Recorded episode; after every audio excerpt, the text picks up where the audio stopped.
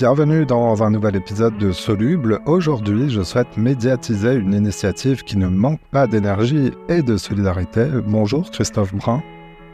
Bonjour Simon. Tu es le cofondateur d'une association qui expérimente le don d'électricité entre voisins. Euh, tu nous diras euh, toute euh, cette idée qui vise à mutualiser avec des habitants autour de soi le surplus d'électricité produit localement par des panneaux solaires. On va voir comment tu as eu cette idée, comment ça marche, quelles sont les conditions et voir comment tu agis pour diffuser cette énergie solidaire mais d'abord, vous le savez, euh, je me montre toujours euh, curieux sur le parcours de nos invités.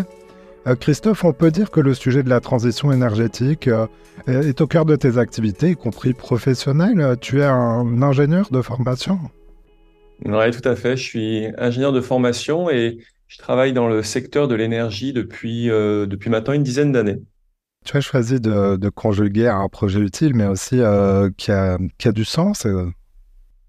Ouais, c'est ça. En fait, euh, la MEP, c'est un projet qui est bénévole. Hein, c'est pas, c'est pas mon métier. Euh, et euh, bah, quand je m'engage en fait dans un projet de ce type, comme il n'y a pas de motivation financière, bah, je me pose la question pourquoi je le fais et quelle implication j'y mets. Et de mon côté, ça fait quelques années que j'ai un peu une forme de filtre de, décision. Le premier, c'est est-ce que j'en ai envie? Est-ce que j'en ai vraiment, vraiment envie? Est-ce que ça me rend enthousiasme enthousiaste au point de continuer euh, les jours où je suis pas en forme? Et le deuxième, c'est est-ce que je trouve ça utile? Et je trouve que c'est en fait un, filtre qui est assez efficace pour choisir ses projets, l'envie et l'utilité. J'en viens au sujet qui nous euh, réunit aujourd'hui. Ce sont donc les AMEP. C'est le nom euh, du concept de ton association. Est-ce que tu peux nous expliquer le principe de la MEP, donc la MEP, ça veut dire Association pour la mutualisation d'une énergie de proximité. Alors quel est le principe? Exactement. Alors la comparaison avec l'AMAP ne serait pas fortuite parce que les AMAP permettent en fait de fournir euh, de l'alimentation euh, produite localement pour des consommateurs locaux en fait est une très bonne source d'inspiration pour les AMEP. Simplement, on essaie de l'appliquer pour l'énergie. Donc le principe, il est assez simple, hein. euh, c'est que des personnes produisent de l'énergie euh, grâce à leurs panneaux photovoltaïques pour leur propre consommation. Il y a des moments où il y a du surplus, il y a d'énergie en trop, par exemple à midi quand, il y a beaucoup de soleil. Et cette énergie, en fait, cette électricité est partagée, elle est même donnée en fait euh, à des voisins et des associations. on va explorer tout ça dans, dans, le détail. Cette idée est basée sur ta propre expérience euh, dans le sud de la France. C'est près d'Aix-en-Provence que ça a commencé? Ouais, tout à fait. Euh, on habite euh, entre Aix et Marseille. Et en fait, l'idée, elle est venue euh, sur notre terrasse. En fait, on a quelques pieds de vigne qui font des raisins bah, tous les ans au mois de septembre. Au mois de septembre, en fait, on adore les raisins, mais il y en a trop pour notre pour notre consommation. Et naturellement, on donne on donne les grappes aux voisins. Jamais on n'aurait pensé à leur vendre en fait hein, du raisin. Et, avec le projet de panneaux solaires sur le toit, on s'est dit mais tiens, finalement, ce surplus, est-ce qu'il faut vraiment le vendre? Est-ce qu'il n'y aurait pas d'autres solutions euh, un peu plus euh, amusantes et euh, atypiques? Tu fais ce que l'on appelle dans le jargon administratif français de l'autoconsommation collective, c'est-à-dire que l'électricité donc produite localement, donc sur ton toit, peut être partagée à proximité, donc avec tes voisins, je me demande comment tout ça fonctionne. Je vais te poser d'autres questions très concrètes. Euh, d'abord, dans ton cas, ce sont des panneaux solaires euh, donc hein, sur, euh, sur le toit. Peux-tu nous décrire l'installation que tu as? C'est sur une maison individuelle? Oui, tout à fait. C'est sur une maison individuelle. Il y a 16 panneaux sur le toit, en fait. Donc, ça fait à peu près 25 mètres carrés. ça représente 6 kW d'installation. Et en fait, la production photovoltaïque produit l'électricité euh, bah, de qualité équivalente à celle que, que tu as chez toi quand tu appelles, fais appel au réseau. Et simplement, euh, elle est branchée sur le tableau électrique de la maison et est consommée en priorité. Voilà, c'est un phénomène naturel.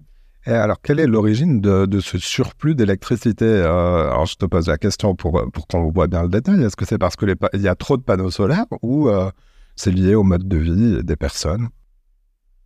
Ah, en fait, le, le, le, phénomène de surplus, c'est un phénomène qui va arriver dans la totalité ou quasi-totalité en fait des, des installations, des résidences, parce que euh, au moment où l'énergie est produite, il faut qu'elle soit consommée euh, entièrement si on ne veut pas qu'il y ait de surplus. Et en fait, dans une maison ou un appartement, il n'y a jamais une consommation permanente d'électricité en fait. Hein. Il y a des hauts, des bas, on déclenche le four. donc en fait, même une, une petite installation photovoltaïque va, va produire du surplus, même si même s'il n'y en a pas beaucoup. Hmm, alors, dans ton cas, donc, euh, bah, c'est une maison individuelle, je, le disais. Il y a donc euh, autour de toi d'autres maisons, ce sont des, voisins. Et sur la base de, cette idée, euh, il y a un partage d'électricité. Alors, on va voir comment l'électricité arrive ou pas directement jusqu'à chez eux, mais quels sont les bénéfices pour eux C'est gratuit? Oui, c'est ça, on peut le dire. Il n'y a que des bénéfices puisqu'effectivement l'électricité euh, est gratuite. Alors euh, tu parles des voisins, mais euh, depuis quelques mois nous avons une association, un ESAT qui fait travailler des handicapés, qui fait partie des, participants, qui n'est pas un participant neutre parce que c'est un, gros établissement. mais le projet a démarré effectivement avec avec les voisins, donc cinq voisins pour être précis. Et bah, eux en fait bénéficient de cette électricité gratuitement. Euh, c'est-à-dire que tout ce qui vient euh, du toit euh, est déduit en fait de leur facture d'électricité par leur fournisseur. Bon, évidemment, on précise qu'ils sont tous volontaires. Ça, d'ailleurs, quelque chose que vous avez mis en place en commun, on imagine. Ouais, tout à fait. Quand on l'a mis en place, en fait, c'était vraiment, vraiment nouveau. Hein. C'est quelque chose qui était pas connu du tout. Euh, donc, euh, pour tout te dire, euh, il y en a qui m'ont regardé avec des gros yeux hein, quand, quand j'aurais fait la proposition au départ. On se demandait ce que j'étais en train de leur raconter. Bon, le fait d'avoir travaillé dans ce secteur, ça, ça a sans doute un côté un peu rassurant, parce que moi, je savais que c'était possible.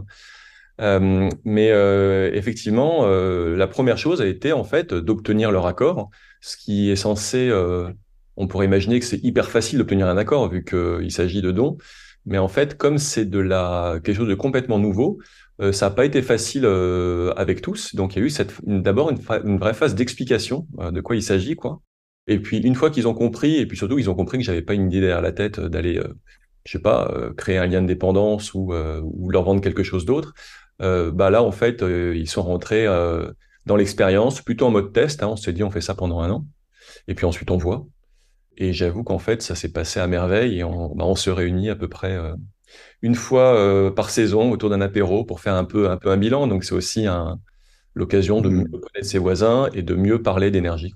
Alors on va voir comment l'énergie est, concrètement distribuée parce que ce n'est pas un câble qui te relie euh, spécifiquement aux voisins, euh, cela se fait différemment. C'est le distributeur d'électricité en, France, Enedis, qui, qui s'occupe de ça, qui prend le relais? Comment ça marche? Ouais, tout à fait. En fait, quand, quand on est en situation de surplus, l'électricité remonte les câbles jusqu'au réseau. C'est vraiment comme ça que ça se passe. Ça peut paraître bizarre, hein, mais l'électricité passe dans l'autre sens. Et euh, le compteur d'électricité, donc euh, le Linky euh, dans la plupart des, habitations individuelles, en fait, il compte dans les deux sens. Et donc Enedis compte ce surplus avec avec le Linky, et ensuite le distribue, enfin selon une règle de répartition qui a été fixée par par la MEP, le distribue auprès des bénéficiaires. Donc c'est une distribution qui est virtuelle, on peut dire, mais qui est exact parce que euh, bah, la somme de ce qui est distribué correspond à ce qui a été produit. D'ailleurs, on peut se demander euh, que deviendrait cette électricité, euh, même théorique, si elle n'était pas donnée? Quelles sont les alternatives dans ce cas-là, quand on a un surplus de production? L'alternative la plus connue lorsque on fait installer par un professionnel son installation photovoltaïque, c'est vendre le surplus à EDF. c'est une branche EDF qui s'appelle EDF Obligation d'achat. Euh, c'est un tarif qui est pas très élevé, mais qui, euh, bah, c'est toujours ça, quoi. Alors, euh, donner plutôt que de vendre. on précise que dans ce système qui est, bah, encadré aussi par la loi et des textes réglementaires, il y a aussi un avantage fiscal pour les propriétaires. Ça fonctionne un peu comme un don, c'est ça? Comme un don à une association, je veux dire. Euh, Aujourd'hui, c'est quelque chose qu'on est en train d'explorer. Le don aux voisins n'est pas du tout défiscalisé, hein, puisqu'en fait, un, don euh, ne peut se faire qu'auprès d'une association d'intérêt général.